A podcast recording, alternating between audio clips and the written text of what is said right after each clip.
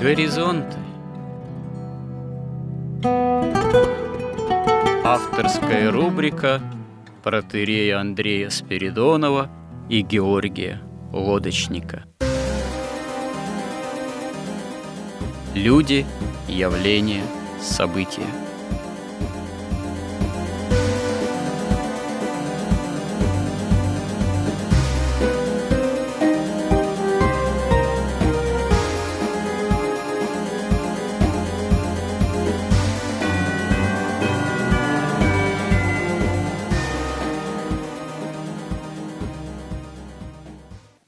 Добрый день, уважаемые радиослушатели! В эфире радио «Благовещение» и в нашей рубрике «Горизонты» я, протерей Андрей Спиридонов и мой добрый собеседник Георгий Лодочник продолжаем наши разговоры. И сегодня настало, видимо, время поговорить на темы более злободневные, обращаясь к современности, процессам, которые тоже являются историческими, но просто мы еще не можем на них э, посмотреть с какой-либо маломальской временной дистанции, но тоже являемся свидетелями, участниками этих э, процессов. Надо сказать, что после э, периода относительного, так сказать, в церковной истории благоприятного такого затишья, достаточно редких для истории церкви и русской церкви свобод, в общем-то, вполне таких э, серьезных свобод, которые длились, эта эпоха такой церковной свободы, в неком таком молчаливом согласии с современным государством и, можно сказать, современным кесарем – как выразителем этой светской власти. В общем-то, 30-летний фактически период, три десятилетия – это период довольно-таки приличный, хотя с точки зрения общеисторической это небольшой, наверное, временной исторический отрезок, но с точки зрения, в общем-то, церковной истории, ну, скажем так, последнего столетия, это период достаточно значительный, и тем более для жизни отдельного человека или отдельного поколения или поколения это все-таки тоже такой временной период не пустяшный. И, наверное, при всем при этом мы дожили до определенной границы, до некой грани такой тоже вот исторической в плане нашей церковной, и российской, и не исключено, что и мировой истории, когда, хотя я повторюсь, что мы еще не имеем такой временной дистанции, чтобы с полной уверенностью это говорить, но когда, видимо, этот период все-таки подошел к концу. И теперь со всей этой историей с эпидемией, так называемого коронавируса, со всеми этими карантинными, дезинфекционными мероприятиями, и мало того, дожили мы до момента, когда даже храмы на Страстную и на Пасху оказались э, на замке, и независимо от того, сколько этот период вообще может продолжаться, и не последует ли со временем что-то еще, вслед за этим, пока еще рано рассуждать, повторюсь, имея все происходящее как некое уже окончательно происшедшее, вот еще, да, нужно посмотреть будет, чем это все и как будет поворачиваться, но все-таки я, можно сказать, боюсь и думаю, что определенные выводы все-таки уже можно сделать и в отношении форм жизнедеятельности, в том числе литургической церкви. Здесь я как раз поделюсь некоторыми выводами элементарными, потом дам вам слово. Вот в отношении э, как раз-таки нашего церковного бытия. Надо сказать, что мы все-таки действительно в какой-то степени, видимо, расслабились, и, в общем-то, как вся церковь, оказались не очень готовы ко всем этим неожиданным для нас событиям. Из этого мы должны сделать по меньшей мере несколько выводов. Во-первых, какой-либо вот конкордат, согласие полное, так сказать, с этим государством, с этой властью и с этим обществом светским относительно всего этого нужно перестать вообще обольщаться.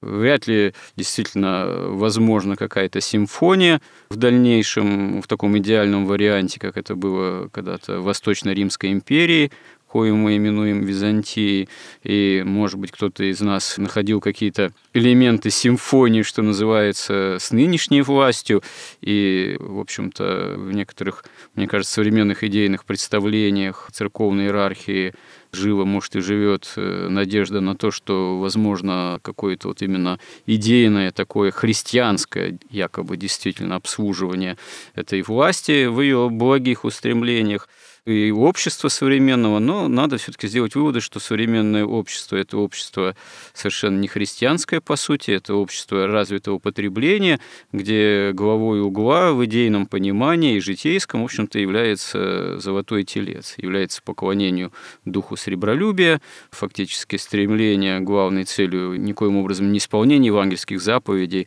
а стремление именно к материальному развитию, стремление чисто к житейскому комфорту. И вот когда появляются некоторые декларируемые, внушаемые, так сказать, опасности через средства массовой информации, и благодаря тем или иным манипулятивным технологиям можно, оказывается, очень многое. Можно закрыть храмы, то есть можно фактически церковь поставить на какое-то время, дай бог, э, чтобы это не длилось долго и нелегко бы повторялось, но оказалось, что легко, это можно сделать.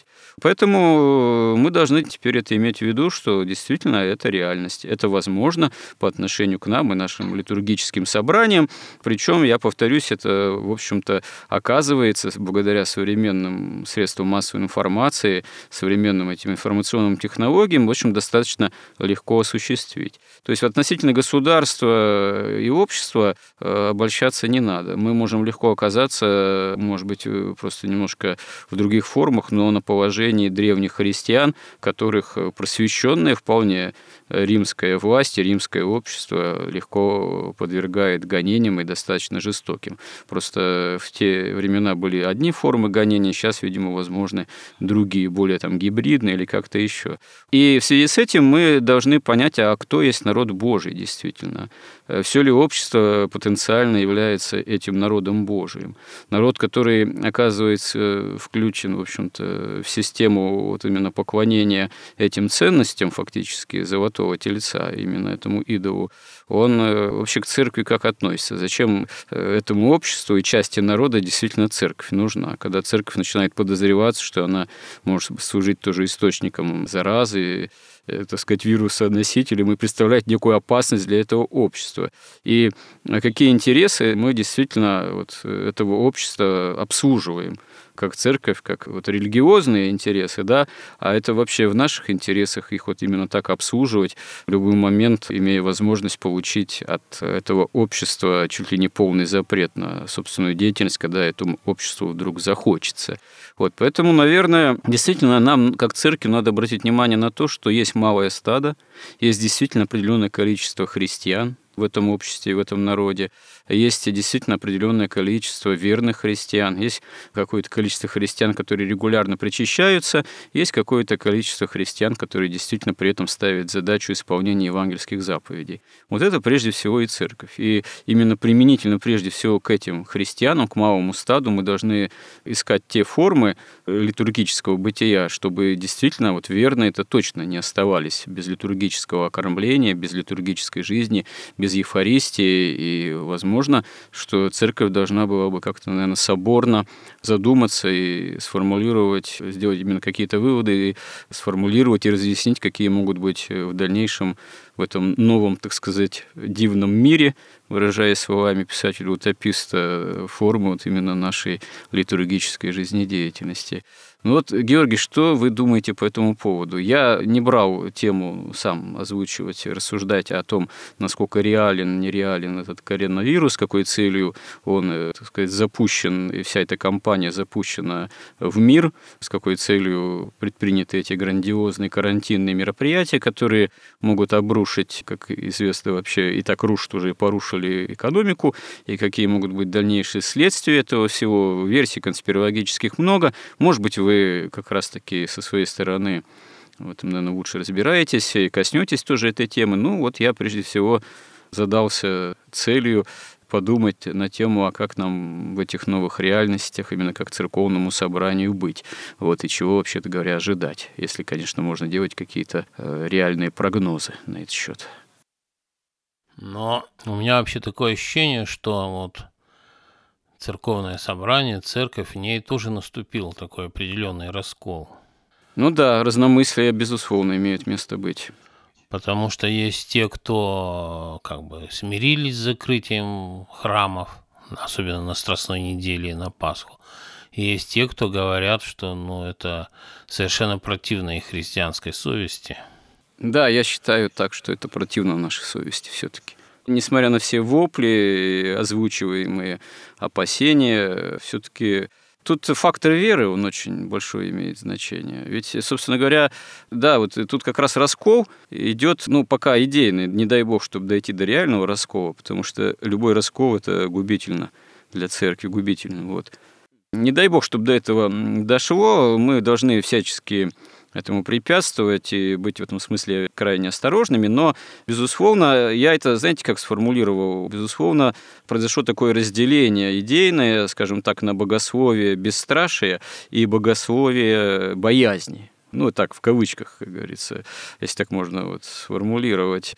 Причем, ну, и в том и другом направлении есть свои крайности, безусловно. Вот некоторые, так сказать, тоже, что ли, зевоты нашего времени, крайние проповедники бесстрашия, они тоже иногда палку, может быть, и перегибают, но гораздо в большей степени палку перегнули все-таки те, кто солидаризировался с этим общим страхом, который, несомненно, внушался и внушается не случайно. Это же один из инструментов, собственно говоря, по манипуляции сознания.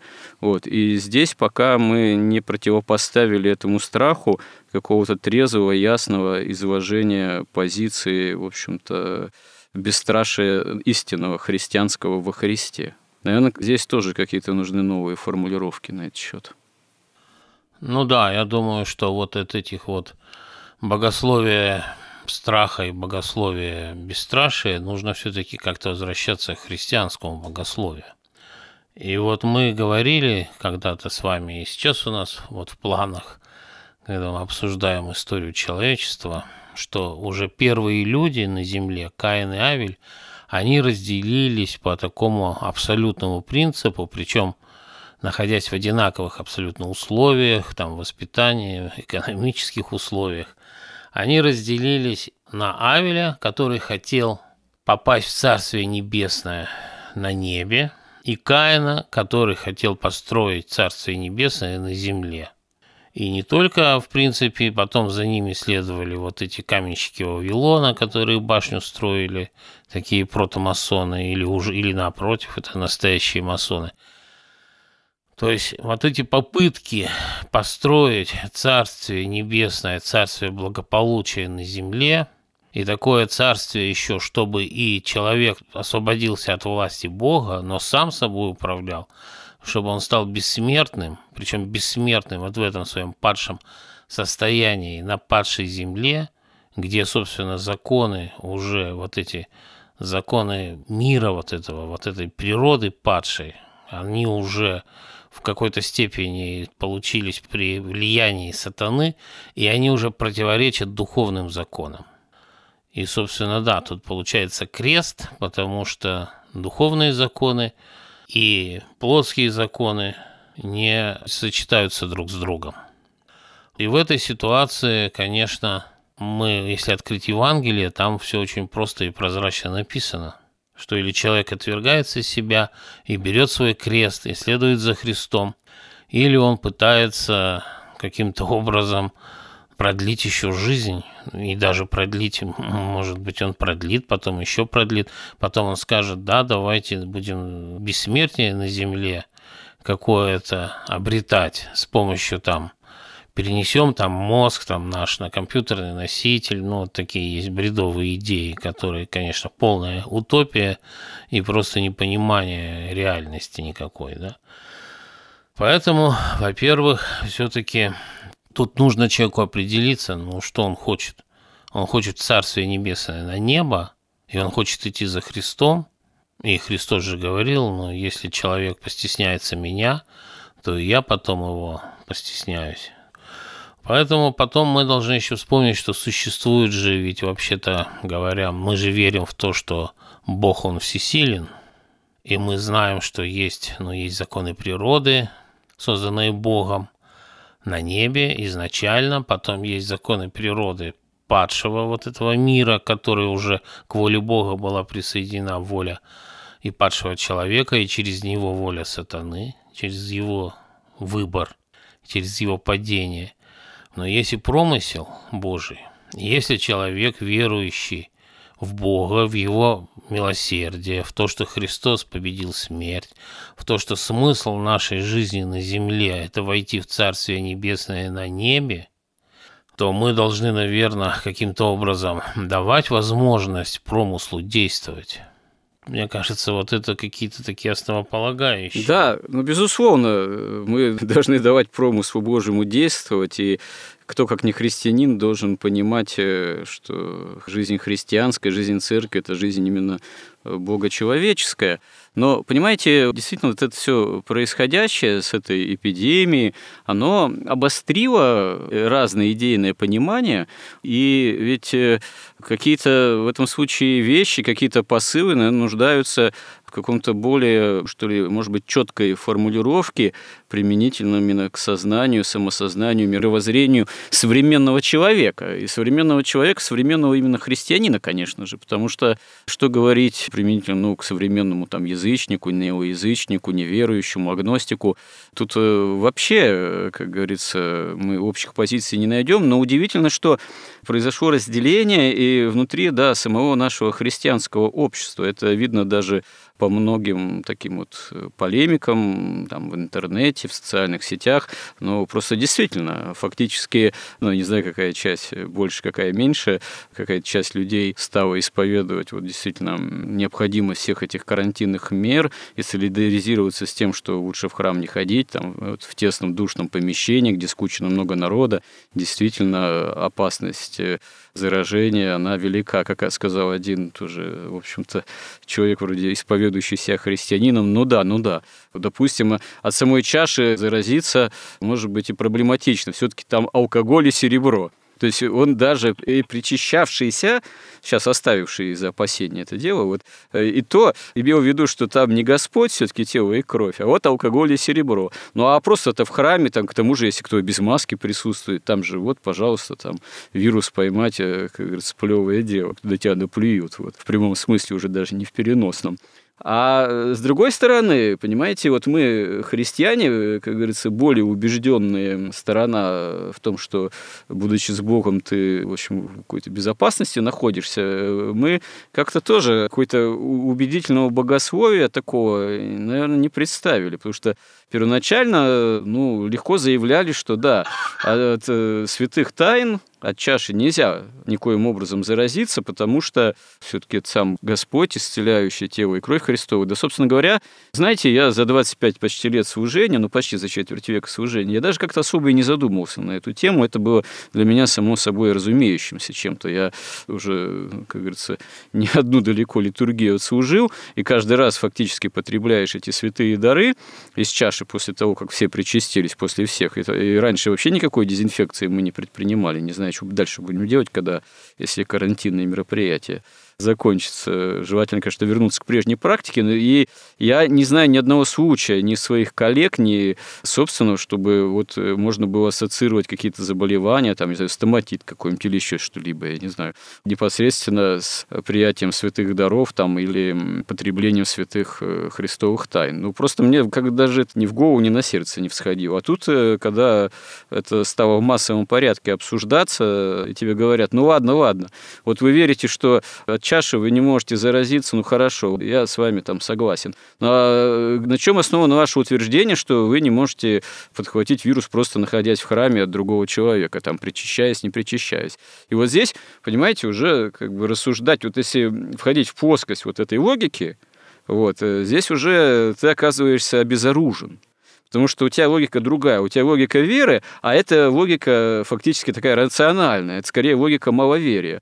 И понимаете, я э, думаю, над этим просто пришел к выводу. Да и бесполезно пытаться убеждать, что храм в этом плане абсолютно безопасен. Может, он и не абсолютно безопасен. Так дело-то вообще в том, в конечном счете, что с евангельской точки зрения Господь вообще нигде не обещал никому какой-то абсолютной физической безопасности безболезненности. Другое дело, что все равно Господь же говорит, что у вас и волосы на голове все сосчитаны, и не бойтесь убивающих тела, бойтесь того, кто по убиению может вернуть в гиену огненную. То есть э, Господь нам прежде всего духовную безопасность обещает. Господь обещает спасение на небесах, а не то, что мы здесь будем безболезненно жить из столетия в столетия, веками и тысячелетиями. Все равно рано или поздно заболеешь и умрешь. Да и дело-то даже и не в этом, заболеешь ты или не заболеешь в процессе этой эпидемии. Может, Бог даст с Божьей помощью, минует тебя чаша сия. Ну, если заболеешь, ну, надо потерпеть. Э, можно же и болеть Христа ради. Можно переносить страдания по-разному. Можно переносить их с духовной пользой. Не ропща, уповая на милость Божию, понимая, что Господь тебе это попустил для твоей же духовной пользы. А можно роптать, отчаиваться, унывать и так далее и тому подобное. Вот, собственно говоря, выбор-то он проистекает, граница это между верой и неверием вот, фактически, или каким-то таким маловерием, или такой рационализацией, в общем-то, Евангелия, которая Евангелие и истину Христову и самого Господа хочет э, как-то вот не извести в такую рациональную плоскость. Ну, собственно говоря, это эти, во время евангельской истории то же самое происходило. Когда ты восстановишь царство Израиля, вот, Господь говорит, царство не от, мое не от мира сего фарисеям. Все от него ждут, чтобы он их земную жизнь устроил, земные дела Израиля. А Господь все-таки гораздо больше принес. Так и в этих обстоятельствах мы должны понимать, что нам дано неизмеримо больше, настолько больше, что э, приносить его в угоду вот этой сиюминутной безопасности, ну, это действительно это жертвовать чем-то главным, самим Господом жертвовать, полнотой благодати. Это не отменяет того, что мы, пожалуйста, согласились с всеми этими дезинфекционными мероприятиями, вот, так уж, э, как говорится, скрипя сердце многие, а кто-то легко, может, согласился, но, э, понимаете, как говорится, согласиться с закрытием храмов, не скрипя сердцем, тут уже мы не можем сказать, что это нормальное явление. Это совершенно, так сказать, акт все-таки не христианский, противохристианский, против церкви, направленный действительно против нас и нашей веры, что тут еще добавить. Убедите меня в обратном. Я вряд ли с этим соглашусь. Понимаете, вот само слово «безопасность», когда я слышу слово «безопасность», то я как-то понимаю, что это меня приглашают просто сразу в ад. Ну какая безопасность? Безопасный ад? Да.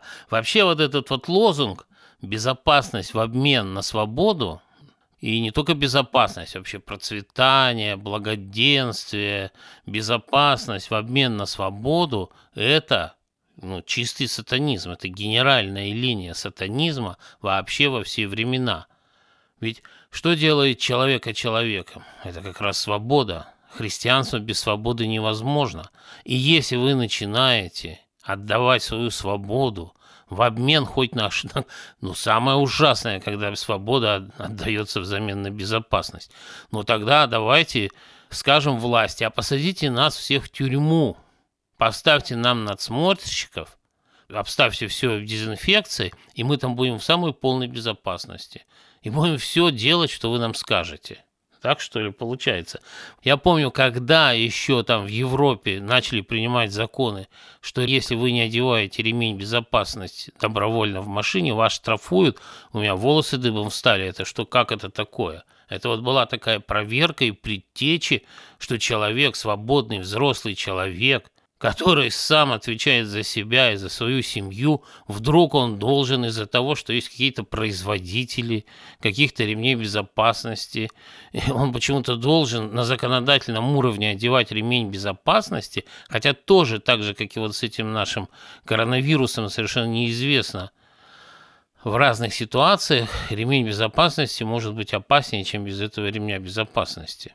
Но сама вот это тотальное, всемирное насилие над человеком, над его свободой, оно уже тогда было опробовано. Сейчас это такая какая-то вторая итерация. Но это уже Под... более генеральная репетиция. Это уже такой прогон, похожий на прогон, да, спектакля. Может, уже это и не репетиция, понимаете? Как-то все уже достаточно серьезно. И потом, безопасно ли быть в храме? Ну, в храме точно так же быть небезопасно, как вообще жить небезопасно. И опять же, есть на какая безопасность? Есть безопасность такая земная, есть безопасность духовная. То есть вот когда вы, например, Понимаете, когда вы жертвуете как бы духом, истиной, свободой своей ради какой-то земной безопасности, то вы подвергаетесь чрезвычайной духовной опасности, которая намного сложнее. Но вы приходите в храм, да, там опасно. Но вы приходите на работу, там тоже опасно. Вы приходите в больницу, там еще опасней. Вы едете в метро, там что, безопаснее, чем в храме, что ли? И потом, дело в том, что совершенно неизвестно, ведь вот во всех тех странах, где вот есть эти цифровые пропуска, где ставят морги на улицах, где, как в Риме, едут там процессии с сиренами траурными посреди Рима, среди бела дня, наводя ужас и содрогание на всех жителей, где у нас в Москве в день введения цифровых пропусков показывают по телевизору очередь из машин скорой помощи. Причем вот человек нормальный, он же не может в это поверить вообще никак, когда водитель говорит, мы сутки почти здесь стоим. Едим в ресторане, и рестораны все закрыты. В туалет вообще не ходим, хотя стоят почти в лесу. Но вообще никто не спросил, вот этот вот корреспондент Первого канала или Второго там, он даже не спросил, а что же происходит с теми больными, которые на скорой помощи поехали? И почему вот этот вот штаб, спаситель вот наш, вот весь всей этой Москвы нашей, эффективные менеджеры, спасатели, почему они все машины направили туда именно в этот день? Но с другой стороны мы видим какие очереди они организовали там в метро. И тут совершенно вопрос, или это такая квалификация у них, или у них такие цели совершенно другие. Ну, это была какая-то разовая акция, так сказать. Возможно, случайно. Вот это, это отдельная история. Мы прекрасно поняли, понимаете, была какая-то надежда вот у меня, что вот кончился этот большевизм, вот этот коммунизм, вот эта полная сатанелость, какая-то дремучая злоба, да, она как бы закончилась вроде бы должно начаться возрождение России.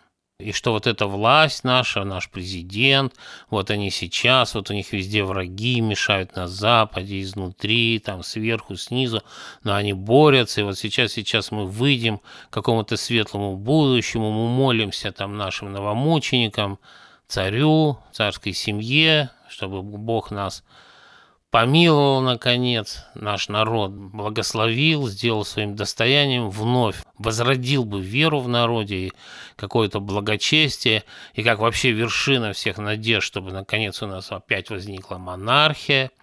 Но, понимаете, они не знают, с чего начинается Родина.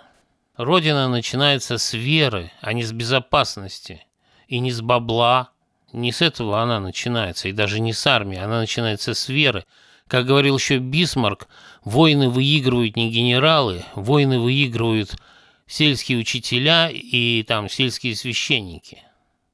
Поэтому тут вопрос, или они не понимают вообще. У нас же есть программа такая, вот я читал, я так как-то думаю, ну, люди бюджет пилят и все, а тем не менее сейчас это все в другом свете воспринимается. У нас есть такая программа 2045, к 1945 году наши ученые должны обеспечить бессмертие просто на Земле людям, вот нам, кто доживет, падшим.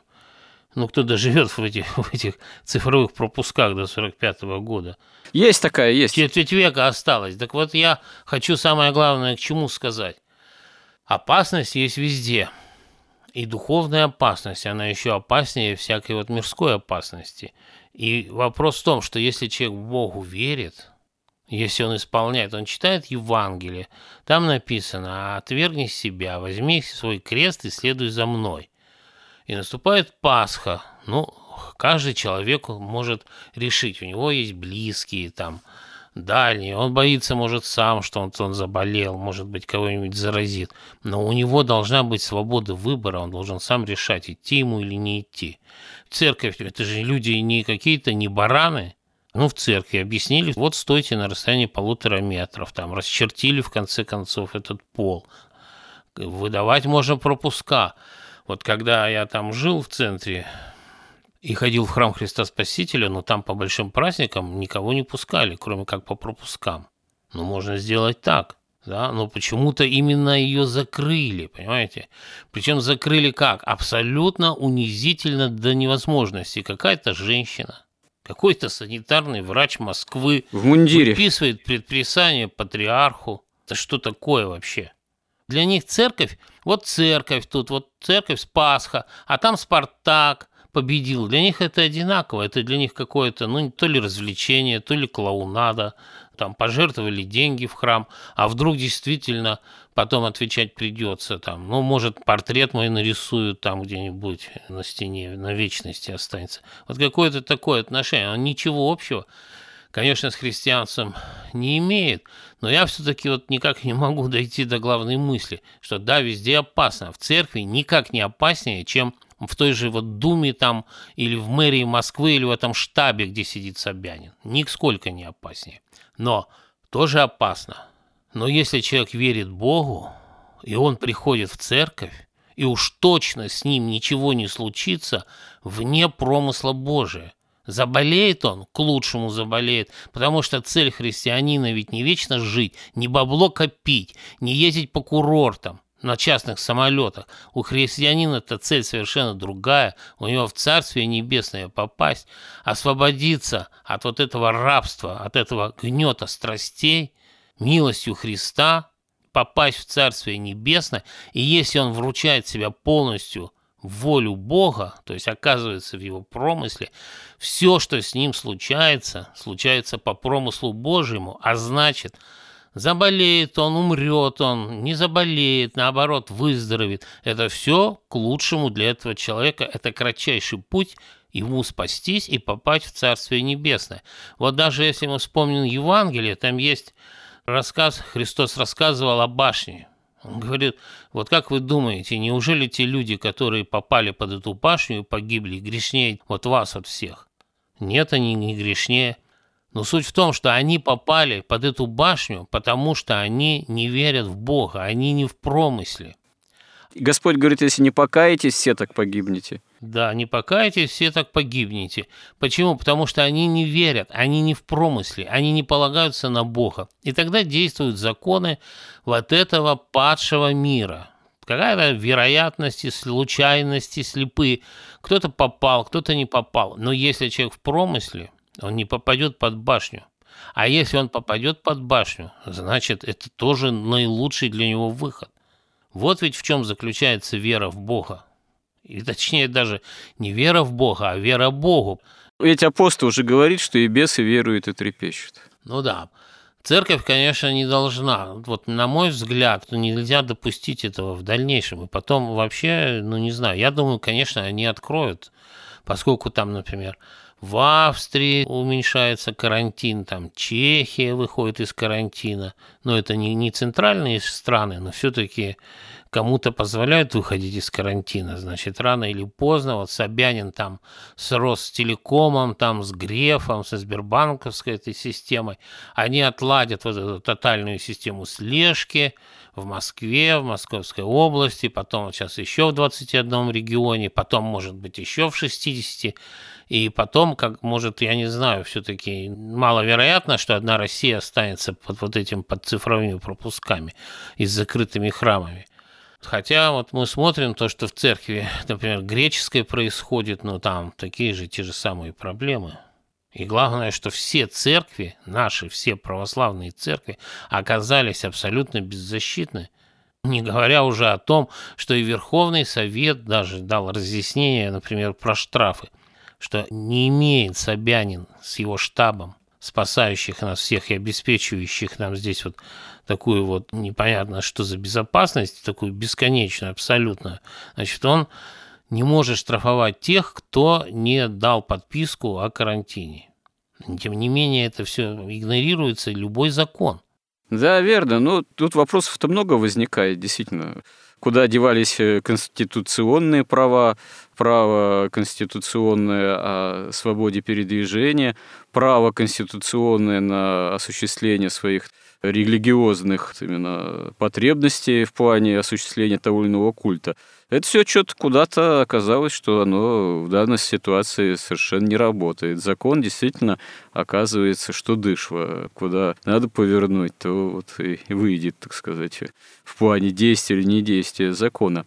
Ну, действительно, я уже вначале сказал, что здесь есть нам над чем христианам задуматься – и в плане внутри церковной литургической деятельности. Да, собственно говоря, наверное, имело бы смысл в дальнейшем в каком-то общественном информационном поле действительно эти вопросы более серьезным образом ставить. А какова правовая ситуация? Ведь действительно наши свободы нарушены.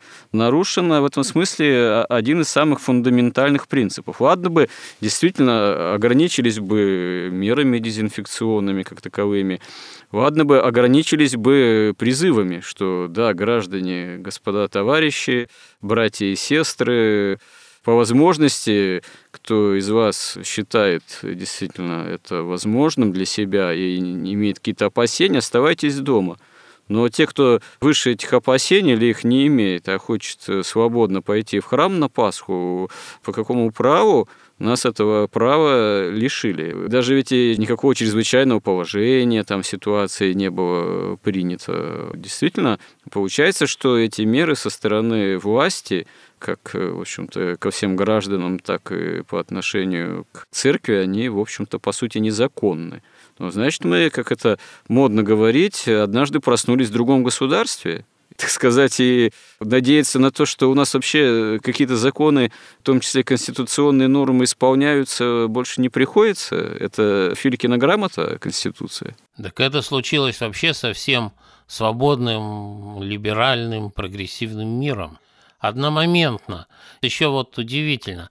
Знаете, такое есть в ЦИОМ, есть Левада-центр. Они проводят опросы, например, по какому любому вопросу. Они опрашивают там несколько тысяч, 5, 6, 7 тысяч опросят по телефону.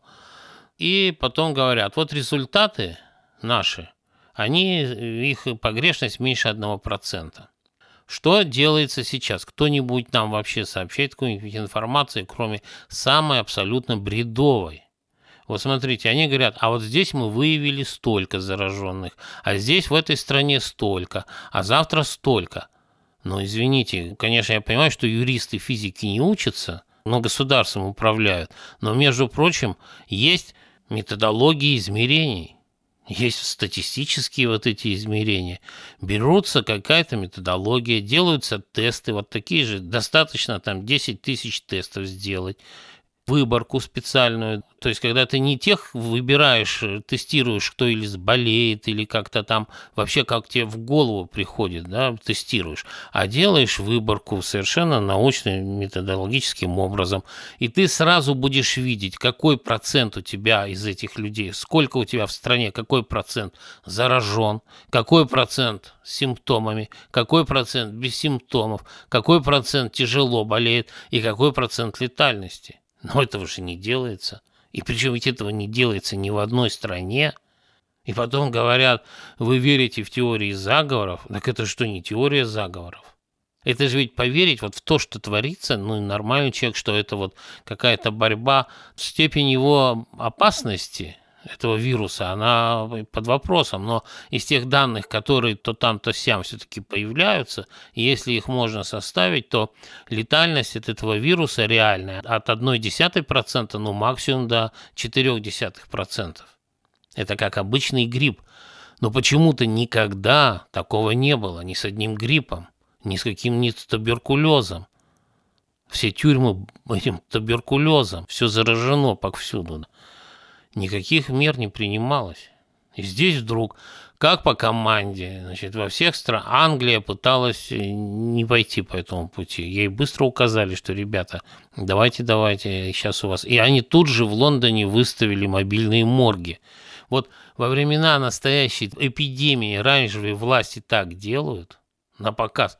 Когда настоящая эпидемия, вот у нас была в Екатеринбурге – сибирская язва там у них выскочила. Да, это я помню хорошо. Сам там жил в то время, еще э, в подростковом Они возрасте. Все закрыли, все оцепили, сказали, ничего вообще нет. Там сняли даже весь асфальт, землю сняли, все продезинфицировали. Все, умерло много людей, никто не сказал, сколько сказали, ну, два человека там. Если вдаваться в подробности, нам повезло, что э, сибирская язва – это не вирус, а бактериальную природу имеет споры. Вот, и сама болезнь не передавалась от человека к человеку. Кто надышался этой утечкой, облаком, которое утекло, те и заболели и умерли в основном. А если бы эта инфекция передавалась, это был бы такой вот именно вирус, который передается от человека болящего к другому, то, наверное, я не знаю, чем бы это действительно закончилось. Вот. Да, но вирус, говорят все эпидемиологи, все вирусологи, что вирус заканчивается, когда переболеет уже 60-70% населения. Все равно у нас в России 60-70% переболеют – Мало того, говорят же еще, что если искусственно сдерживать, слишком долго задерживать его распространение, он успевает в большей степени мутировать, а тогда оказывается, что опасность его только увеличивается для населения. Нет, тогда эпидемия становится бесконечной, да. Но вот самое удивительное, что все знают, все равно 70% переболеют. Да, наши власти недавно, там не помню, 2-3 года назад провели радикальную реформу здравоохранения. Они практически полностью уничтожили весь нижний уровень больниц. Там вот едешь по Смоленской области, в районных городах, пустые здания с убитыми стеклами. Они сказали, что медицина должна быть тоже коммерческой, а поскольку инфекции не было, зарабатывать медицина на этом не могла, а это все просто упразднили, потому что ну, лишние затраты на какую-то медицину. Ну, а теперь вдруг эпидемия, проблемы возникают. И понятно, была хорошая идея, что давайте мы сгладим вот этот пик, мы построим госпитали, вот их сейчас строят, да, сначала уничтожили то, что было, сейчас строят все заново. Ну, какое-то такое удивительное управление. Вот. Но Пасху-то зачем было отменять? Что это Пасха, если пришли туда люди как-то ограниченно, если бы они пришли на Страстной неделе в пятницу, в субботу, осветили там Пасхи, куличи, там яйца в субботу, отпраздновали бы Пасху, они что, сразу бы обрушили в эту заражаемость и переполнились бы все, что ли, эти больницы. У нас ходят-то в церковь-то 3% населения, скорее даже 2%. Дело в том, что еще вот эта вот циничная, наглая ложь поражает. Какие-то совершенно надуманные поводы, абсолютно не имеющие... Но видно любому человеку, кто может прочитать 100 страниц текста, вот у меня такой тест сейчас, может ли человек прочитать 100 страниц текста и понять, что там написано. Вот такой человек, он не может верить в эту ахинею. Ни в Америке, ни в Англии, ни в Италии, ни, ни тем более у нас. Но я не могу поверить, что храмы закрыты из-за вируса. Никак. Вот меня никак этим не убедить. Но мы живем в эпоху именно не просто какой-то вот лжи, а живем в эпоху, когда враг рода человеческого вооружился, можно сказать, через людей же современными вот этими информационными манипулятивными технологиями, и вот успешно ими оперирует. И не просто ими успешно оперирует, а э, самое, может быть, печальное во всем происходящем, это вот именно подмена смыслов. С ног на голову все ставится, и даже сложно на эти темы со многими людьми рассуждать, потому что тебя не просто заведомо не понимают, а тебя начинают там обвинять. То ты этот ковид-диссидент, то еще то э, чуть ли ты не убийца, как один даже, в общем-то, тоже клирик Русской Православной Церкви, являющийся апологетом всех этих карантинных мер при этом в дискуссиях просто начал заявлять, и не он один, это потом многие как-то подхватили, что вот священники, которые призывают идти в храм в это время, это гонят прихожан своих на смерть. То есть это надо же так вообще все понятия, как говорится, извратить, чтобы вот ими так успешно оперировать. Да просто уже думаешь, да вообще бы сидел бы я и, как говорится, помалкивал в тряпочку, пропади, ну все пропадом. Как говорится, никаких нерв вообще не хватит во все это вникать и это все воспринимать и с кем-то на эту тему дискутировать. Но, с другой стороны, все-таки как-то совесть не дает успокоиться, потому что если мы будем все-таки помалкивать и соглашаться вот с этой идеологии боязни, я боюсь, что это будет очень иметь плохие следствия и для церкви, и для всего нашего общества, и, наверное, и для мировой истории. Мы таким образом, сейчас не буду даже рассматривать разного рода конспирологические версии модные, но мы, собственно говоря, духу Антихристову, не беру даже самого персонажа, а, а духу Антихристову даем все больше и больше, можно сказать, места, а Господа нашего Иисуса Христа э, все в большей степени умоляем тогда в своей жизни. Ну вот смотрите, вот те, которые говорят, что вы посылаете людей на смерть. Но вот когда он идет в магазин за едой, он что, идет на смерть? Или когда там наш там полиция, руководство посылает вот этих полицейских ловить тех, кто пошел с ребенком в парк, он что, его посылает на смерть? Или тот, кто едет в метро на работу, он что, на смерть? Нет, это все не на смерть. Вот им понятно, что есть нужно. Что свет дома нужен, тепло нужно, это им понятно. То, что человеку нужно на Пасху пойти в храм, это им непонятно. И для них пойти в храм, пойти там в музей или в театр, это для них одинаково. И самое главное, вот я говорю, что ведь закрыты не только церкви, закрыты парки, закрыта половина, там огромное количество бизнеса гибнет просто. И поэтому вот то, что это все делается из-за вируса, который обычный грипп, но у него есть особенности там – он там что-то делает с эритроцитами в крови, там, ну, а у каждой болезни есть особенности. Вот этот длительный период отрицательного отбора привел в, уже во главу государства такие люди, вот посмотрите на руководство Англии, это уже клоуны, посмешище просто.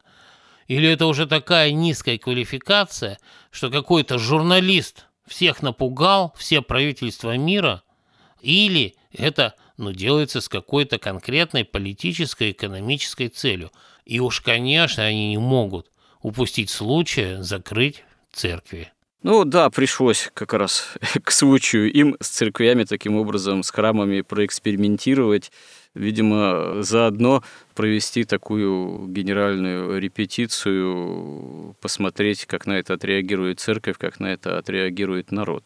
Еще интересное случайное абсолютно совпадение. Чисто случайно. Можно посчитать вероятность такой случайности, что закрыли храмы на Страстную неделю.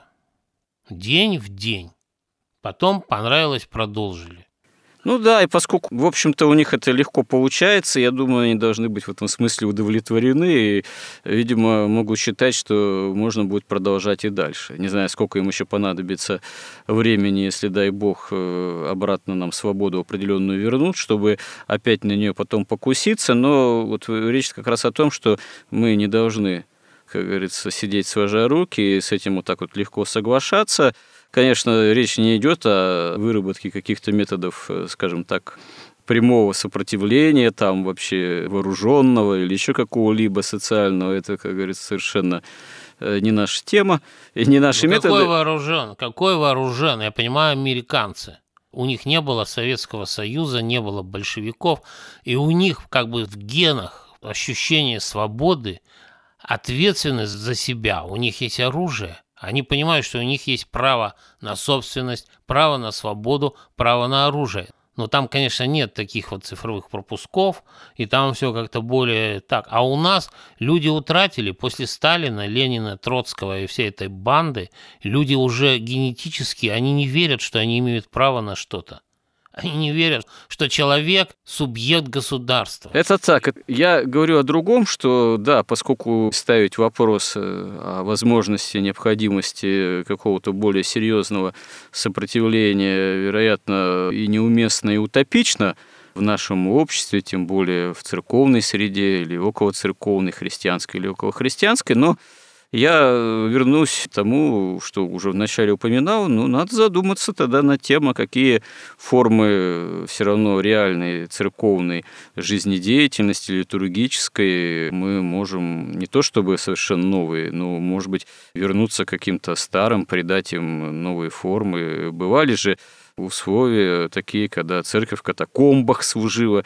В 20-30-е годы была практика служения по домам, вот тоже таких катакомбных группировок. Вот. Может, мы не в чистом виде к чему-то подобному придем, но мы должны быть готовы, если что, найти какие-то формы служения и в таком подзамочном виде, может быть, даже не в самом уже храме, а, а может и в храме, и по домам, и еще как-то. Тут э, есть над чем действительно задуматься. Вот я бы еще понял, вот понимаете, патриарх говорит, смотрите, опасность.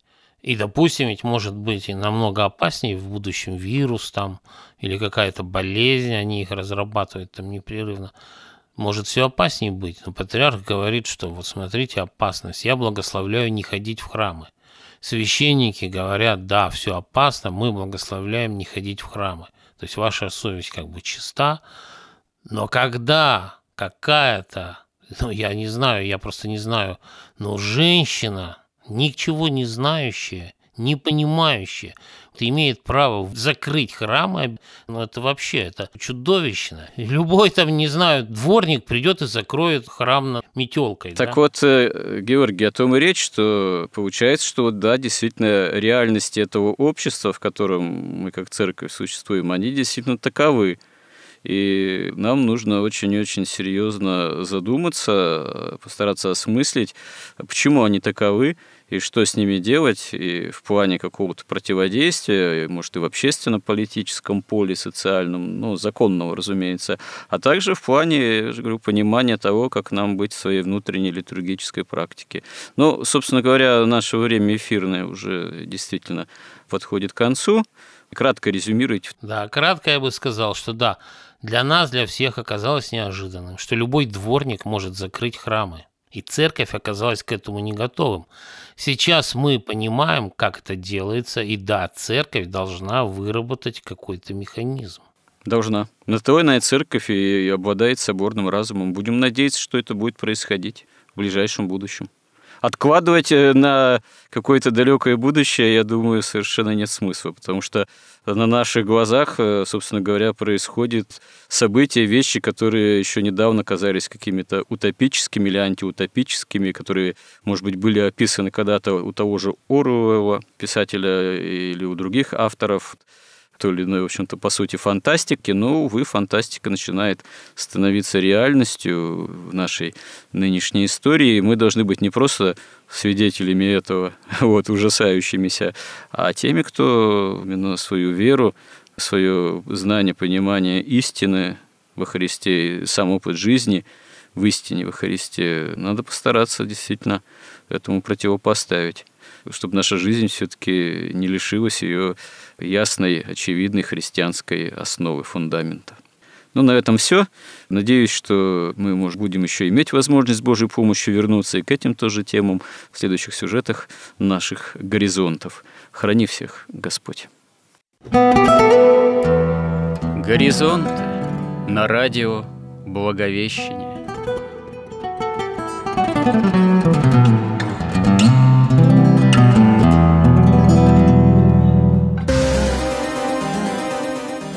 Разговор вели протерей Андрей Спиридонов и Георгий Лодочник.